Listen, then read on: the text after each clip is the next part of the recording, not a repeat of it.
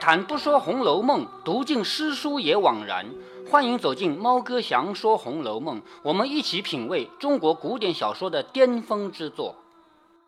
好，我们继续来读《红楼梦》啊。贾宝玉呢，这个怪小孩有个怪想法，他想那个书房里的美人啊，如果没人陪的话，他也寂寞的，他要去陪陪那个美人。然后快要到书房的时候，听到里面有喘气的声音，有呻吟的声音，他想，难道美人活过来了吗？自己被吓了一跳，大着胆子去舔破窗纸，一看美人没有活过来，是明烟在干嘛呢？按着一个女孩子在做警幻教她的事儿，还记得警幻仙姑教贾宝玉做什么吗？记得，记得吧？作者在这里没有明写，他只说是警幻教他的事，那就贾宝玉看到这个事呢，就禁不住大叫了不得，一脚踹门进去。他为什么要把门踢开进去呢？看不下去，因为这个事情是违法的。如果这个事儿被别人抓到了，比如王熙凤，比如贾政，呃，贾珍这些人抓到了，这两个人都是在所难逃。像那个女的，估计就是死罪，就是活活打死啊，或者是。关进一个笼子里，再绑几块石头扔到河里啊，就这样的死罪，因为这种事情是不允许做的。那么对于明妖来说呢，也是一个很重的罪。为什么呢？因为明妖是陪着贾宝玉到别人家做客的，到别人家做客做任何坏事都是很不能饶恕的，而且贾宝玉自己也要倒霉。如果说我带着你到人家去，结果你把人家的碗弄破了，那我要赔人家一个碗，因为我你是我带去的，是不是啊？贾宝玉带着明烟来到了宁国府。如果说做坏事被抓住了，贾宝玉自己也要倒霉。倒霉的原因是，这是你带来的人，这是你的仆人，你的仆人你要管好，你没管好，做了坏事，知道吗？嗯。所以贾宝玉看到这个事很着急，一脚踹开门就进去了，将那两个人唬开了，就吓得逃开了，抖衣而颤。两个人衣服这样披着点，那在那发抖。颤就是发抖嘛？为什么要发抖呢？因为这个是很严重、很严重的罪，就是死罪。明烟见是宝玉，忙跪求不迭。好，明烟一看原来是宝玉，他知道死不了了。别人有可能会惩罚他，唯独宝玉是不惩罚他的，知道吗？所以他知道死不了，于是跪求不迭，跪下来要求的呀。宝玉说：“青天白日，这是怎么说？甄大爷知道了，你是死是活？就是如果让贾珍知道了这个事儿，你是死还是活？这个事情是不是啊？”一面看那丫头，虽不标致，倒还白净。就是虽然不怎么漂亮，但是还白白净净的，挺干净的一个人。些微有些动人处，羞得脸红耳赤，低首无言。就这种事情被抓住了，那当然害羞了，是不是啊？羞得脸红耳赤，低手就是低着头，什么话也不说。贾宝玉跺脚说：“还不快跑！为什么叫他跑？要不然他就完了。要不然如果再被另外一个人看到，你就是死罪，是不是啊？所以还不快跑！”一语提醒了那丫头，飞也似的去了。好，贾宝玉这个时候突然又想起一个事儿，他跑有可能会自杀。你要知道，古代这种事情非常丢人。后面金钏儿自杀，原因不是因为做了这个事儿，而是原因被人怀疑，被怀疑就足以自杀了。那现在真的做了这个事儿，被抓住了，很有可能会自杀，对不对？所以贾宝玉看到他跑掉以后，想起这个事儿，连忙赶出去叫道：“你别怕，我不会告诉别人的。”这个话什么意思啊？让他不要自杀。对你不要自杀，对不对？不要有什么想法，你别怕，我不会告诉别人的。吼的明艳连忙在后面叫：“祖宗，你的分明是告诉别人了。你这么一喊，不是人人都听到了吗？是不是啊？所以祖宗，你这分明是告诉别人了。”宝玉就问：“那丫头十几岁了？就是问问明烟，她几岁了？是不是？”明烟说：“大概十六七岁吧。你看，连年龄都不知道，是不是？那如果是一对男女朋友关系，会不知道年龄吗？”是不是啊？好，大概十六七岁吧。宝玉说，连他的岁数也不问问，岁就是年岁，属呢属相，连他的岁数也不问问，自然别的越发不知道了。可见他白认得你了，可怜可怜，什么东西可怜呢？贾宝玉这个人的个性，他尊重世间的每一个人，特别是那些女子。贾宝玉认为，男孩子是浊物，不是泥土吗？女孩子是水吗？还记得这个话吗？所有女孩子都是水做的骨肉，是清澈的，而男孩子呢是泥，是脏的。那么男人来到这个世界，在贾宝玉的眼里啊，男人来到这个世界都是是污染那些干净的女人的。现在明烟这个人，你不明摆的污染人家吗？人家多大年纪你都不知道，是不是？那他肯定白认识你了，白白被你污染了。所以他说，连人家的年岁都不问问，人家肯定白认识你了，可怜可怜。又问名字叫什么？明月大笑着说：“如果说名字啊，说来话长，真正是新鲜的奇闻，竟是写不出来的。就是这个字是写不出来的字，什么字呢？就前面你跟我说过，有一个字是纳粹德国希特勒的符号，还记得吗？嗯，那个字其实，在希特勒之前，我们中国就有这个字啊。这个字念万，这个字有两种写法的，两个方向，你知道吧？两个方向都可以吗？哎，两个方向都可以，我大概给你写一下啊。其中一种写法是这样的，对吧？还有一种写法呢，反过来，对吧？那你知道哪个是希特勒的吗？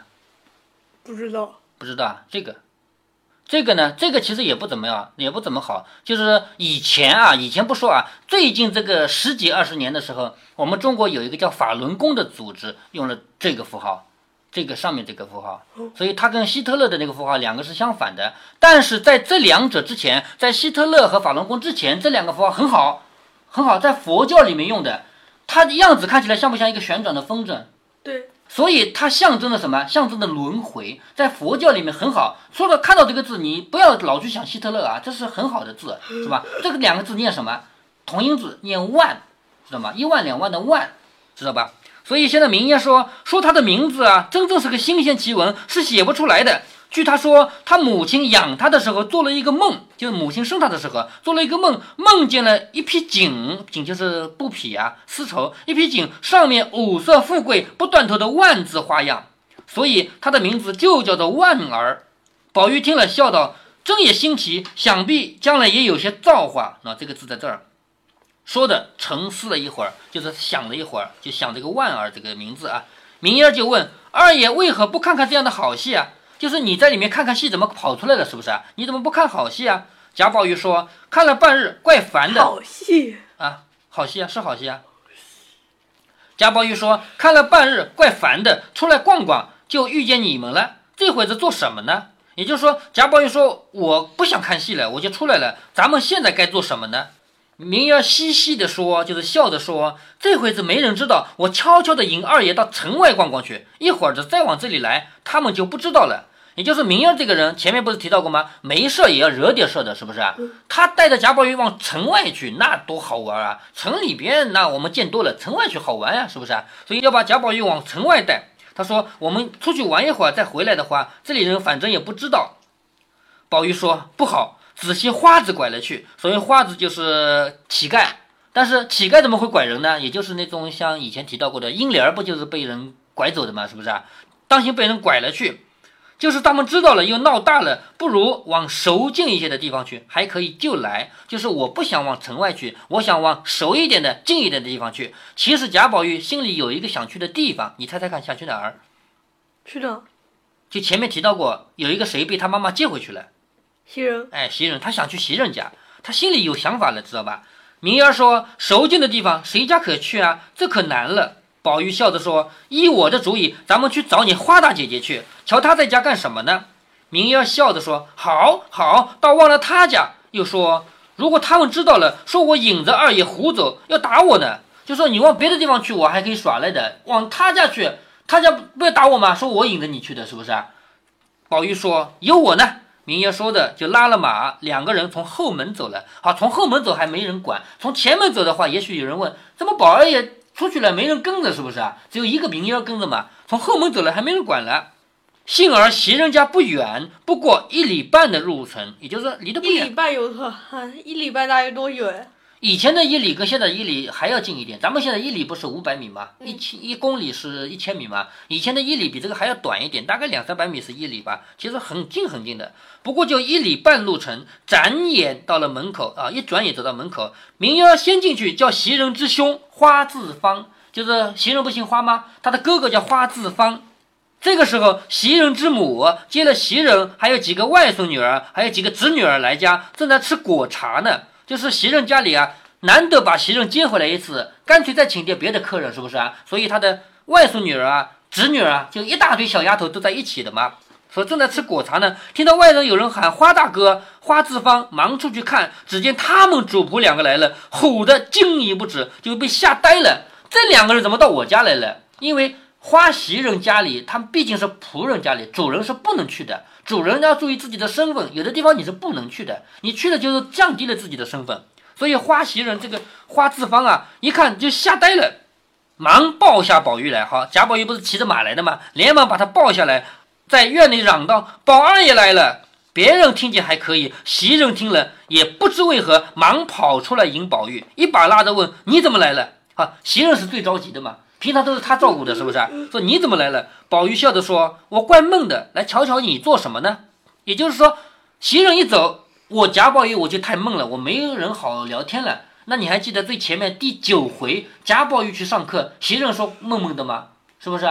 他们两个人其实一天到晚在一起生活，离了谁都是闷闷的。现在袭人走了，贾宝玉说：“我怪闷的。”袭人听了才放下心来，唉了一声，就叹了一口气。原来没什么大事，是不是？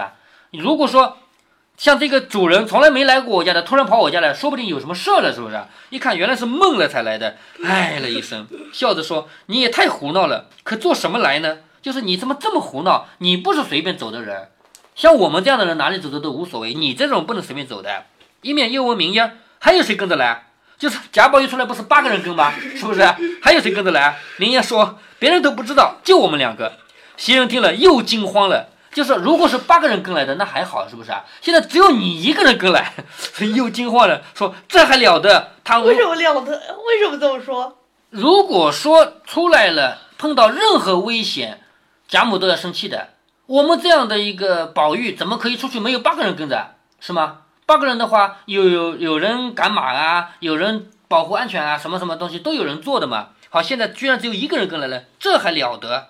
倘或碰见了人，或者遇到了老爷，街上人挤车碰，马叫纷纷的，若有个闪失，也是完的。就是遇遇到了生人啊，遇到了熟人都不好，遇到了老爷更不好，是不是啊？而且还老老爷是谁？贾政啊，老爷不知道是谁吗？那遇到了贾政那还得了，是不是？但是遇到了贾政那些仆人和呃有什么 能干什么呢？就是遇到了贾政的话，假如说有点仆人，那事情还小一点呢。如果说只有一个名要跟着的话，那这事情就闹得大了嘛，被主人发现嘛，是吧？就是因为贾宝玉出来是不可以没有八个人跟着的，而且还有人挤车碰，马交纷纷的。如果有个闪失，那也是完的。你们的胆子比斗还大，斗不是这么大的东西吗？是吧？你们的胆子比斗还大，都是明爷挑唆的。回去我告诉妈妈们打你，就是你这个坏小孩，你把宝玉给带出来了。我回去告诉妈妈们打你。明爷撅着嘴说：“二爷打的骂的，叫我引了来，这会子栽到我身上了。就是我不想来，不是我要来的，是二爷打着骂的，要我带他来的。这会子 会打着骂着吗？那当然不是了啊！这会子推到我身上来，我说别来吧，不如我们还是回去吧。”就是我说过别来的，是不是啊？现在你又说，那我们还是回去吧。花自芳说罢了，已经来了，也不用多说了。只是茅檐草舍又窄又脏，爷怎么做呢？好，来都来了，没道理说一来看一眼就走的，是不是啊？总得在我家坐一会儿。可是问题是我们家是茅屋，我们家是这种低等人家，又窄又脏的。二爷你来了该怎么做呢？袭人之母也早迎了出来，就袭人的妈妈啊。袭人拉了宝玉进去，宝玉见房中三五个女孩儿，前面不是提过吗？袭人的妈妈另外把她的外孙女和侄女也请来了，是不是啊？有三五个女孩儿见她进来，都低了头，羞惭惭的，什么意思啊？按照以前的规矩，他们要躲开的。可是像袭人家这样的，又没有几间房间，就那么一间房间，你让他往哪躲啊？是不是？于是就不躲，就低着头。就至少低着头不让看嘛，是不是？于是就都低着头，羞惭惭的。花枝芳母子两个百般怕宝玉冷，又让他上炕，又忙另摆果桌，又忙倒好茶。袭人笑着说：“你们不用白忙，我自然知道果子也不用摆，也不敢乱给东西吃。贾宝玉这样的人，他是不能随便在外面吃东西喝东西的，因为要注意安全，是不是？就算没有安全问题啊，就算都是没有毒的，吃了也很好的，还要注意身份。”因为这个地方不是你这种身份的人来的，懂吗？所以他不能随便吃的。一面说，一面将自己的坐褥拿了铺在一个炕上。好，贾宝玉坐的这个垫子，坐哪个好啊？他们家每一个都不那么精美，哪有贾家的东西好？是不是啊？那现在最好的就是他自己做的。为什么？因为我们两个是天天在一起的，至少你不会嫌我脏，对吗？别人的话那说不定了，是不是这个意思啊？以前有，比如说我在上学的时候啊，我在上大学的时候，有一个当年高中的同学到我的大学去找我，那找我晚上又没走，要住在我的宿舍。啊，正好还这么巧，我们宿舍里有一个人回家了，床铺空着啊，正好我们宿舍空下了一个床铺，又来了一个客人，你让他睡那个床铺行吗？呃，不知道。不知道啊，不行，因为走的这个人空下床铺的这个人和来的这个客人之间毫无关系。一个人睡过的被窝让另一个人去睡，互相之间要不要嫌啊？我嫌你脏，你还嫌我脏，是不是啊？那怎么办呢？办法就很简单，我把我自己的床铺让给我的同学，我去睡他的床铺，因为我是跟两个人都是朋友，你不要嫌我脏，是不是？懂这个道理吗？所以，哎，这个道理就就很简单，是不是啊？嗯、那呃，贾宝玉是做袭人的呃坐垫吗？对呀、贾宝玉做的是袭人那个坐垫，因为他家的每一个东西都没有那么高的规格。那现在相比之下，也只有袭人自己做的那个贾宝玉才会不嫌脏，对不对？就算贾宝玉自己不嫌，那袭人也得掂量掂量啊，是吗？所以袭人把自己做的那个坐褥啊，给他铺在炕上，让他坐去了。宝玉坐了，用自己的脚炉垫了脚哈，因为冷嘛，有脚炉就是取暖的嘛。这个脚炉也是自己的。手炉，还有脚炉。哎，对，就就是一个炉子嘛，用脚炉垫了脚，向荷包内取出两个梅花香饼来，又将自己的手炉掀开，焚上，人盖好。手炉里面也是炭火，对不对？好，按理说他们贾家焚香是放在鼎里面焚的，是不是啊？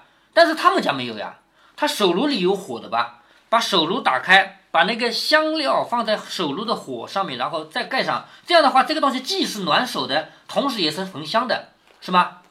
好，把自己的手炉打开，把这个香料放进去，又盖好了，放到宝玉的怀内，然后将自己的茶杯斟了茶送与宝玉。好，家里的每一个茶杯都不行，只有自己喝的那个还可以，因为我们俩之间不要嫌脏，是不是？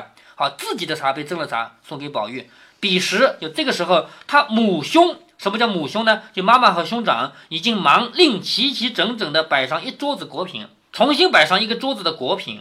袭人见总无可吃之物，于是笑着说：“既来了，没有空去之理，好歹藏一点儿。就是我们家的所有东西都不够，达不到规格让你吃的。但是你来都来了，总不能让你一点东西不吃吧？你到我家做客，而且是过年，咱们这里的风俗啊，就是不说《红楼梦》啊，咱们这里的风俗，马上过年了，没几天过年了，是不是啊？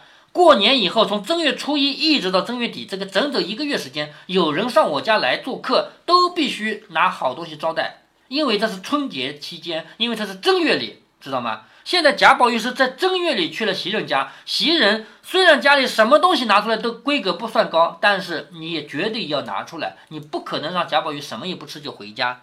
所以他说，既然来了，没有空去之理，好歹藏一点儿，也是来我家一趟。说着，便捏了几个松子瓤，吹去细皮，用手帕托着送给宝玉。松子知道的吧？知道。松子外面的壳不吃，剥开了以后，里面还有一层细细的皮，像花生一样，是不是啊？把那个粘掉，然后吹掉，这样的东西才能够用手帕托着给宝玉。也就是说，平常他照顾宝玉就照顾到这么细，现在也要这么细。宝玉见袭人两眼微红，粉光荣华，因问袭人说：“好好的哭什么？”就是这个时候，贾宝玉看了袭人一眼，发现袭人哭过，说：“你好好的哭什么？”袭人笑着说：“何尝哭的，才迷了眼睛。”就说我哪里哭了？是东西掉在眼睛里，我揉了一揉，把眼睛揉红了。那在这里呢，其实是遮掩。袭人的确是哭了一场，但是这个哭的事情，作者在这里不写。为什么不写？因为作者要留到后面去写，这是一个写作上的技巧，并不是什么事情都是你想到就写就很很好。啊作为一个小说，或者作为你写一篇作文啊，有的时候你要布局，你要结构。这个时候是先写什么，后写什么，还是把它们接调过来写？这里面是很讲究的。怎样写最符合这个讲故事、吸引人，最让人看得爱不释手？把《红楼梦》拿在手里读个几十年都不舍得放下来，那这个书就写得很成功嘛。所以他说哪里哭了，才迷了眼睛揉的，因此遮掩过了。你看作者在这里写，因此遮掩过了，也是明摆着袭人是哭过的，但是哭的事儿在这儿不写了。当下，宝玉穿着大红金蟒狐叶箭袖，好，箭袖是那个锦窄袖子，以前的宽大袖子穿着是不能出门的，是不是？穿的是箭袖，这个箭袖是什么呢？大红金蟒狐叶，狐叶就是狐狸的鸽子窝里的皮，那块皮是最软的嘛，做的西衣服最好嘛。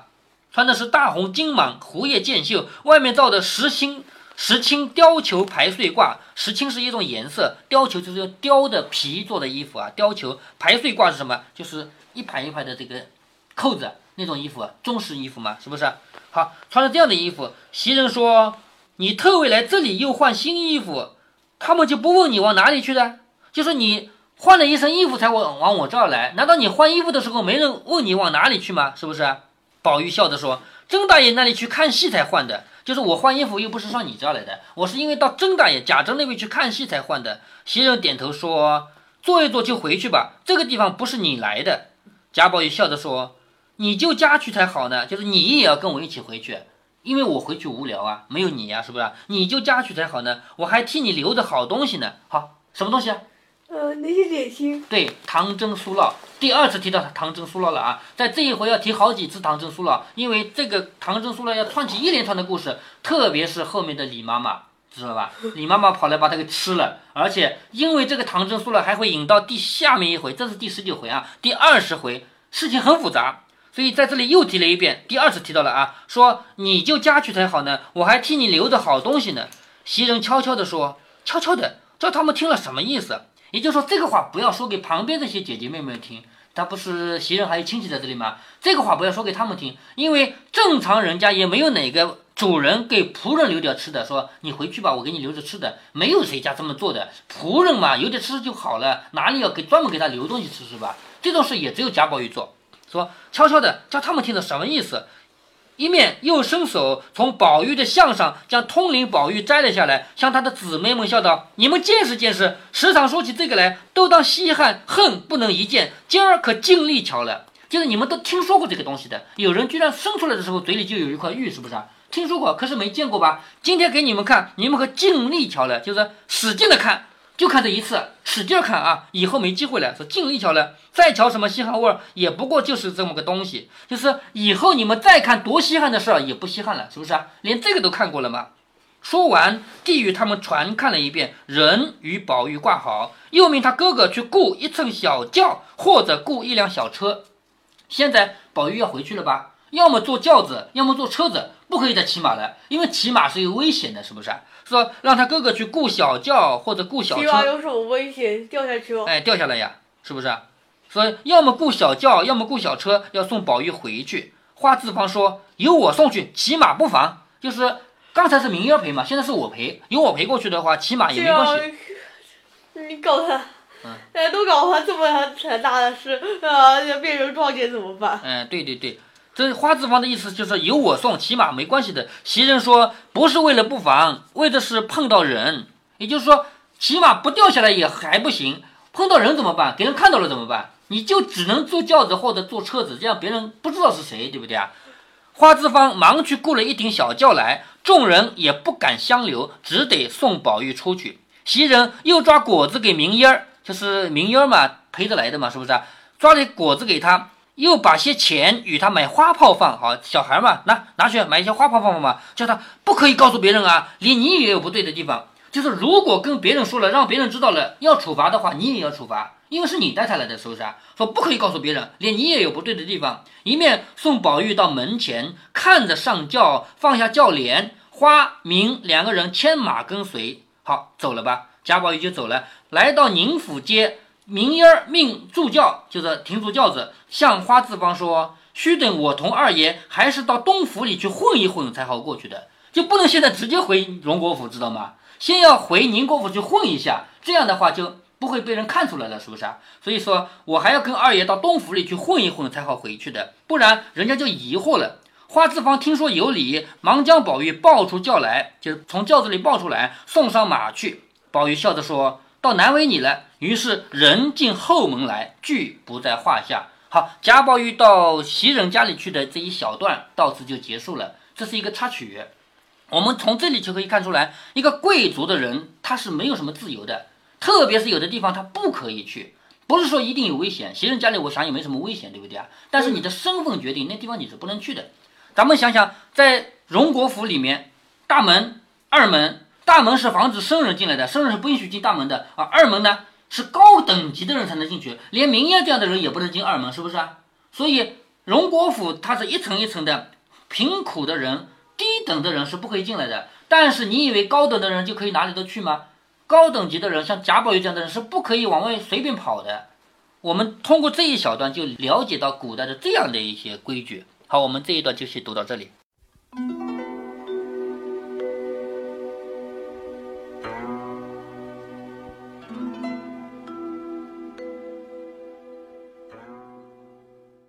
贾宝玉和明烟两个人一起时才是最快乐的，因为两个人都是不受拘束的。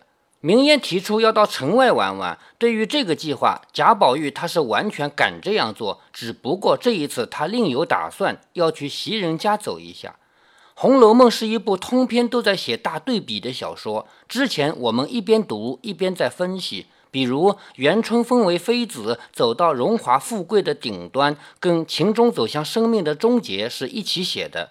比如无比尊贵的北静王和最普通的小孩二丫头也是一起写的，更别说薛林两人、晴雯、袭人两人了。